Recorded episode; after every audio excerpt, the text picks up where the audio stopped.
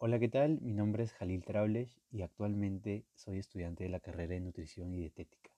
En el podcast de hoy hablaré sobre las principales diferencias entre la diabetes tipo 1 y 2. Como primera definición debemos entender que la diabetes mellitus es una enfermedad que se basa en un estado crónico de azúcar alta en sangre, lo que conlleva una serie de complicaciones en todo el organismo. Este estado crónico de azúcar alta en sangre se debe a los defectos en la secreción y acción de la insulina. El mecanismo de acción de la insulina es muy sencillo de entender. Les doy un simple ejemplo. Al momento que uno ingiere carbohidratos como un dulce con azúcar, este al digerirse eleva el azúcar en sangre y como consecuencia a esto la insulina es secretada a la sangre disminuyendo este exceso de azúcar. En ausencia o defecto de esta hormona, es decir, la insulina, el azúcar no podría disminuirse en sangre, conllevando a un estado de hiperglucemia crónica. Los tipos de diabetes más conocidos y estudiados son la tipo 1 y 2.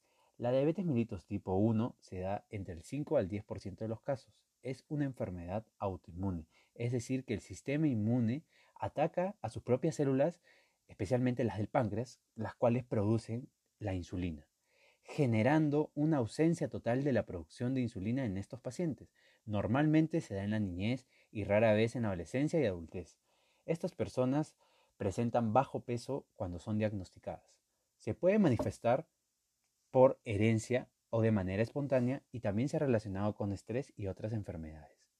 El tratamiento de la diabetes mellitus tipo 1 incluye uso diario de insulina mediante inyecciones o una bomba de insulina. Por otro lado, la diabetes mellitus tipo 2 se da entre el 90 y 95% de los casos se produce por una resistencia a la insulina y disfunción del páncreas. Es decir, que sí se produce insulina, pero no cumple, no cumple su función esencial, la cual es disminuir el azúcar en sangre. Por otro lado, la disfunción del páncreas se relaciona con una poca producción de insulina.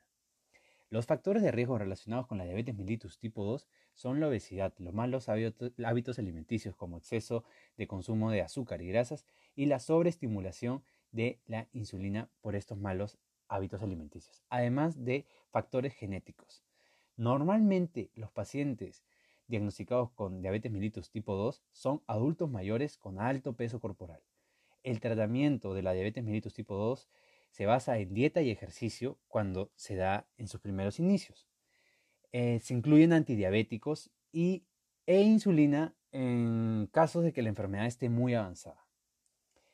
Espero que les haya sido de su agrado esta información. Los invito a seguirme en Instagram como Nutritables, donde subo contenido todos los sábados. Hasta el próximo podcast. Nos vemos.